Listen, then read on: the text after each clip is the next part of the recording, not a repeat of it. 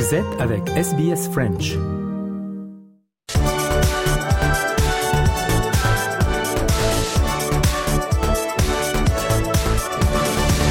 Europa Voice euh, numéro 127 euh, et comme à l'accoutumée, je suis avec Nathanaël Bloch. Salut Nathanaël. Salut Christophe. Alors on va parler de euh, des Pays-Bas.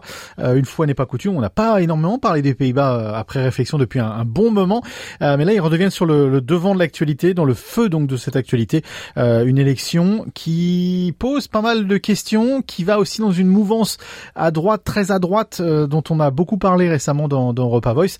là, les Pays-Bas, je vais dire la Hollande, non, les Pays-Bas euh, pourrait se retrouver avec un nouveau gouvernement, avec un nouveau Premier ministre qui serait de droite ou d'extrême droite D'abord, le premier élément, Christophe, qu'on sait, c'est qu'effectivement, euh, l'extrême droite de Gerd Wilders, euh, avec le PVV, le Parti pour la Liberté, a remporté les élections législatives aux Pays-Bas. C'est la première information, c'est aussi la première surprise mhm.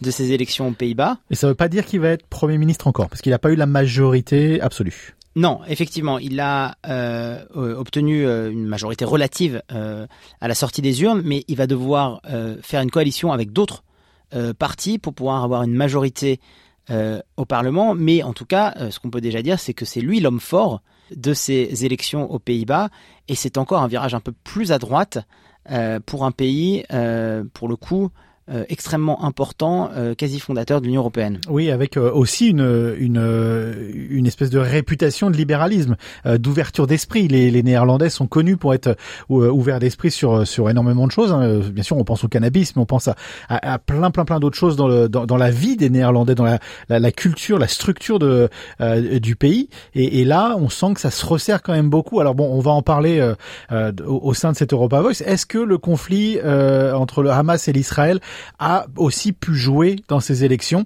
Est-ce que ça a un petit peu, entre guillemets, j'allais dire, je mets des grandes guillemets, sclérosé le débat euh, aux Pays-Bas?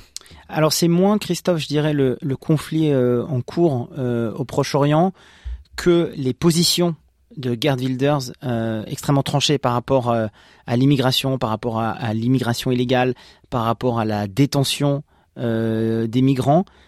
Qui fait que ça, ça permis à une partie de la population bah, véritablement d'afficher euh, euh, leurs préférences euh, politiques. Mais ce qu'on peut, ce qu'on peut dire, c'est que en fait, le conflit au Proche-Orient a d'une certaine façon aussi accéléré et mis sur le devant de la scène ben, la, la porosité qu'il pouvait y avoir entre les avis sur ce conflit-là et les questions de manière plus large par rapport aux migrants et principalement venant de pays euh, musulmans. Et c'est dans, cette petite brèche, si vous voulez, que Gerd Wilders euh, a développé tout son narratif autour, euh, des migrants. Mais je dirais, même de manière plus globale, comme vous l'avez dit, il y a eu une sorte de sclérose, de fermeture du débat.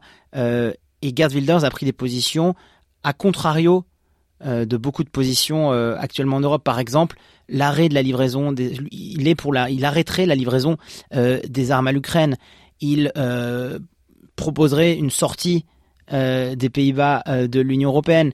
Il est beaucoup moins enclin à l'entrée de cette même Ukraine au sein de l'Union européenne. La question des migrants, on en a déjà parlé. Donc, en fait, il a un petit peu recollé toutes les pièces du puzzle de ce patchwork extrêmement à droite et extrêmement, j'allais dire, renfermé, nationaliste qu'il distillait déjà avant au sein de la politique néerlandaise. Oui, alors on va parler de lui justement dans, un instant, mais euh, euh, petit mot, il hein, faut penser que ça, nous donne du grain à moudre pour les mois à venir euh, Europa Voice. Hein, euh, on peut déjà voir euh, des agendas de ce qui peut être discuté, de ce qui va être discuté en, en 2024 si si Gerd Wilders devient Premier ministre néerlandais.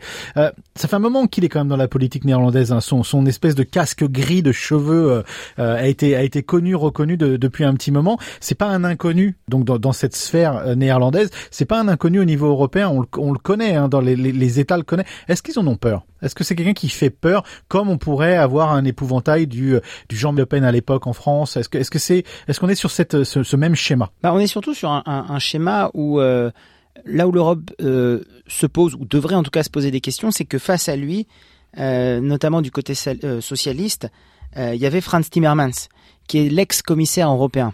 Et donc, ce que ce scrutin aussi veut dire, c'est qu'un ex-commissaire européen donc aux manettes, aux plus hautes manettes des questions de politique européenne, un politique de premier plan, n'a pas été capable lui-même de créer cette dynamique pour se faire élire aux Pays-Bas. Et, je crois que ça, c'est aussi quelque chose qu'on a tendance trop souvent à, sous-estimer. Mm-hmm. C'est bah, pourquoi est-ce qu'un leader européen respecté, pas simplement député européen, ex-commissaire, Christophe, donc pour nos auditeurs d'Europa Voice, commissaire européen, c'est l'équivalent d'un ministre dans un gouvernement national.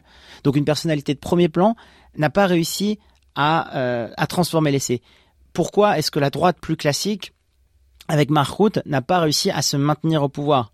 Et pourquoi ceux qui ont profité de ces errances à droite comme à gauche, euh, bah, ce sont euh, les candidats d'extrême. Ça, c'est la première chose. Je, je crois que les, pays européens ont surtout peur de voir que euh, leurs leaders, euh, disons charismatiques, historiques, ne sont pas capables en fait de remporter des scrutins au niveau nationaux.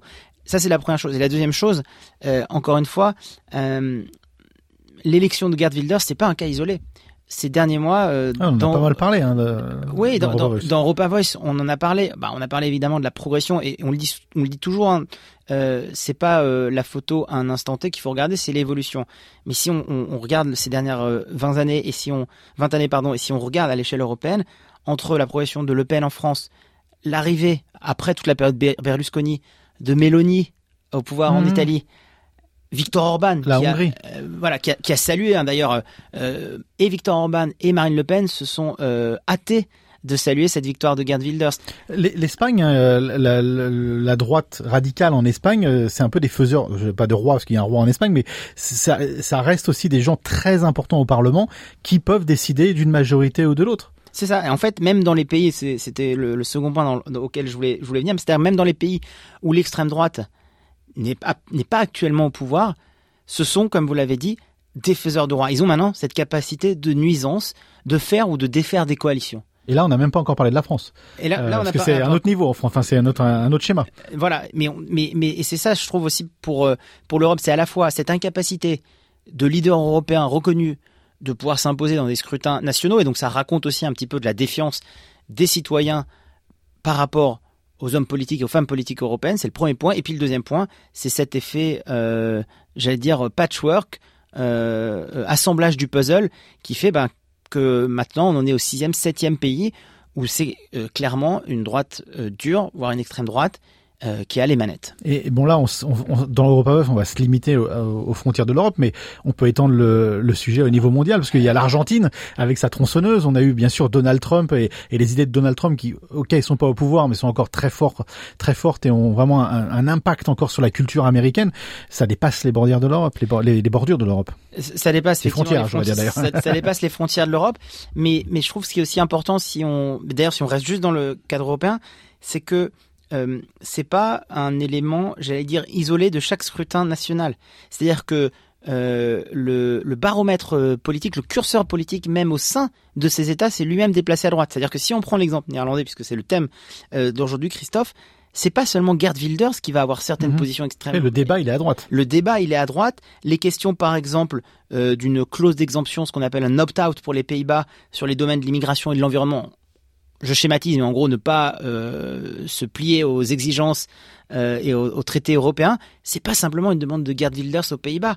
Euh, il y a des partis alliés potentiels de Gerd Wilders, mais beaucoup plus respectables entre guillemets, qui sont aussi sur ces positions-là. Donc ça veut dire que c'est simplement un, un, réalignement beaucoup plus à droite des débats politiques au sein même de ces pays qui permettent l'émergence de ces leaders d'extrême droite et leur arrivée au pouvoir. Mais par contre, on, on parle d'un des pays presque fondateurs de l'Europe. Hein, euh, euh les, les Pays-Bas, ça faisait partie du Benelux, euh, qui faisait euh, donc pas partie de l'accord euh, franco-allemand. Mais la deuxième étape, c'était avec le Benelux. Le nez, c'est le c'est le, le Netherlands, donc les Pays-Bas. c'est la première fois que ça se rapproche du corps de du corps du réacteur européen. Oui, oui, c'est là, c'est non exactement. Et puis c'est euh, j'allais dire, c'est aussi. Euh, euh, alors il y a quelque chose, vous allez me dire, un petit peu de, de factice, mais c'est-à-dire que quand ça arrivait à des pays d'Europe de l'Est d'avoir ces leaders là, euh, presque on avait une. On était un peu condescendant. On se disait bon, ça peut pas venir vraiment chez Voilà, il y avait il y avait une espèce de, de condescendance quand c'était du Berlusconi. Bon, il y avait un- une espèce de Ouais, c'est de la droite. Bon, voilà. voilà. Euh, là, encore une fois, euh, c'est pas des cas isolés. Et on doit citer Mélanie en Italie, euh, Gerd Wilders aux Pays-Bas, Le Pen en France, le retour de l'AFD, euh, du parti d'extrême droite en Allemagne. Donc on n'est plus simplement sur des cas isolés. Encore une fois, on est sur un mouvement de fond. Et ce qui est important de voir, et là c'est un petit peu aussi un warning pour les pour les Européens. Encore une fois, c'est pas cette photo à l'instant T d'une élection. C'est cette élection prise dans le contexte de beaucoup d'autres élections. Et malheureusement, si vous faites les maths aujourd'hui en Europe, euh, vous avez plus de gouvernements d'extrême droite que de gouvernements de gauche, par exemple. Mhm, on a oublié la Slovaquie dans la liste aussi. hein. Slovaquie, exactement. Euh, donc, donc, si, si on juste pour pour euh, élargir un petit peu le débat, vous avez mentionné que il était Gerd Wilders est plutôt contre l'i- l'idée de faire partie de l'Union européenne. On peut on peut penser à un Dutch Zit, c'est très dur à dire, euh, à un moment ou un autre où on en est encore vraiment très très très très très très loin. Alors, il y a des menaces alors de, De de Dutch Dutch Zit Zit. ou de Nexit euh, en, en C'est mieux. français. Euh, effectivement, non, il y a, il y a déjà, en fait, c'est déjà des, des, des termes qui sont des termes qui sont employés euh, par Wilders et par certains de ses Ouais, ça, ce serait une vraie, euh, pour un mauvais jeu de mots, ce serait une vraie bombe atomique dans le le, le, le- le cartel européen. Bah, en fait, il défend, euh, Gerd Wilders, il défend euh, un référendum contraignant sur un exit, c'est-à-dire la sortie vraiment, euh, Christophe, des Pays-Bas de l'Union européenne. C'était dans son programme, euh, et, ainsi qu'un aide, un arrêt pardon de l'aide immédiate au développement des projets européens. Donc c'est- dans son programme. Alors maintenant, est-ce que il va déjà avoir sa coalition, comme on l'a vu, il faut c'est l'homme fort, mais il faut qu'il réussisse à avoir cette coalition. Rappelons-le juste pour nos électeurs d'Europa Voice, après les élections de 2021 aux Pays-Bas, il aura fallu 271 jours, donc Mhm. euh, euh, euh, quasiment euh, 9 mois, pour créer une coalition. Euh, C'était sous le gouvernement de, de Mark Rutte. Donc c'est pas fait non plus. Il l'aura pas demain sa coalition. Donc ça peut prendre du temps. Mais en tout cas, s'il a sa coalition, si c'est l'homme fort de cette coalition, si c'est le chef du gouvernement, il n'y a pas de raison qu'il n'essaye pas de mettre en place une partie de son programme. Alors après, il y a toujours ce décalage entre des propositions populistes. D'ailleurs, c'est pas seulement, euh, euh, euh, vais dire, euh, l'apanage de l'extrême droite. hein. Les propositions populistes, elles sont transpartisanes euh, durant des élections. Après, souvent, ça se calme, bien heureusement. Mais en tout cas, euh, c'est plus un fantasme, c'est une réalité dans les mots, en tout cas, euh, de la part de Gerd Wilders. Eh ben, affaire à suivre en tout cas pour euh, pour le Pays-Bas. Allez, direction maintenant euh, un peu de l'autre côté européen, on va parler de, de l'Écosse. Et cette nouvelle, le parti indépendantiste euh, euh, écossais qui, s'il le pouvait, en gros c'est un peu la nouvelle de cette semaine, s'il le pouvait déciderait peut-être de, de s'il pouvait sortir du Royaume-Uni, euh, demanderait une adhésion euh, ultra rapide euh, à l'Union européenne. Ce sentiment-là était très fort quand il y avait euh, Sturgeon à la tête. Sturgeon n'est plus à la tête depuis le mois de mars. Il y a, il y a eu un nouveau Premier ministre qui est arrivé, même parti, euh, le parti indépendantiste. Le sentiment reste, malgré le fait qu'ils aient perdu l'élection à l'époque, on sent qu'il y a une forte poussée quand même vers l'Europe. On va rester d'un côté plus positif euh, qu'autre chose, vers l'Europe plutôt que vers le Royaume-Uni, maintenir l'Union au niveau du Royaume-Uni. Il y a une concordance euh, déjà des calendriers qui, qui est un petit peu rigolote parce que c'est un jeu de chaise musicale. hein. Ouais. On a parlé en première partie de, des, des Pays-Bas et de ce Nexit potentiel, et puis là on parle euh, de l'Écosse euh, et d'une réintégration dans le ce serait, je sais pas. Je sais, je, je sais pas. Euh, mais, mais ça, c'est juste un hasard des calendriers. Mais effectivement, euh, il y a une euh, volonté de rejoindre l'Union européenne qui a de nouveau été mise en avant par le Scottish National Party, donc par le parti euh, indépendantiste euh, euh, écossais. Euh, et effectivement, c'est, euh, j'allais dire, je sais pas, c'est une surprise, mais en tout cas, euh, c'était pas quelque chose dont qu'on attendait euh, en termes de, j'allais dire de, chronologie à ce moment-là de l'année.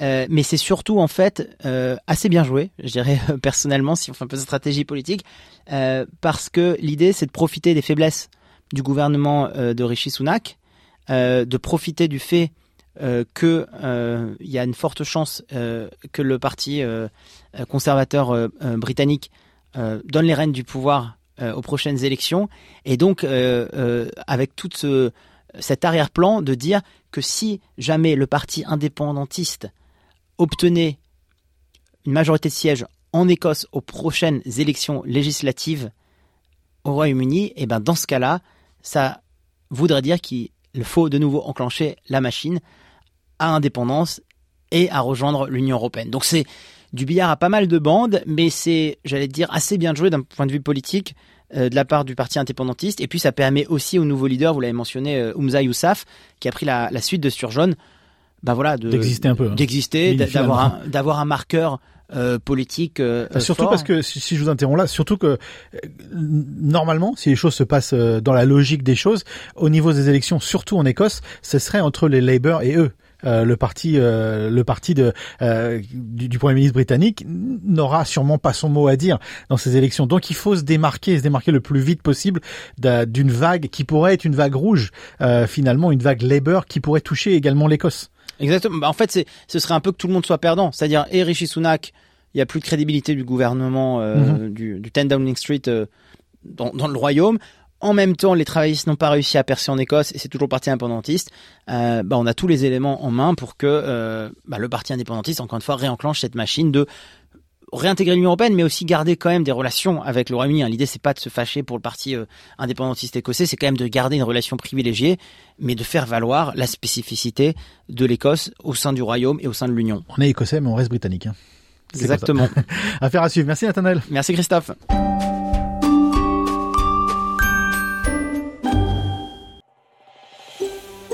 Vous voulez entendre d'autres rubriques comme celle-ci?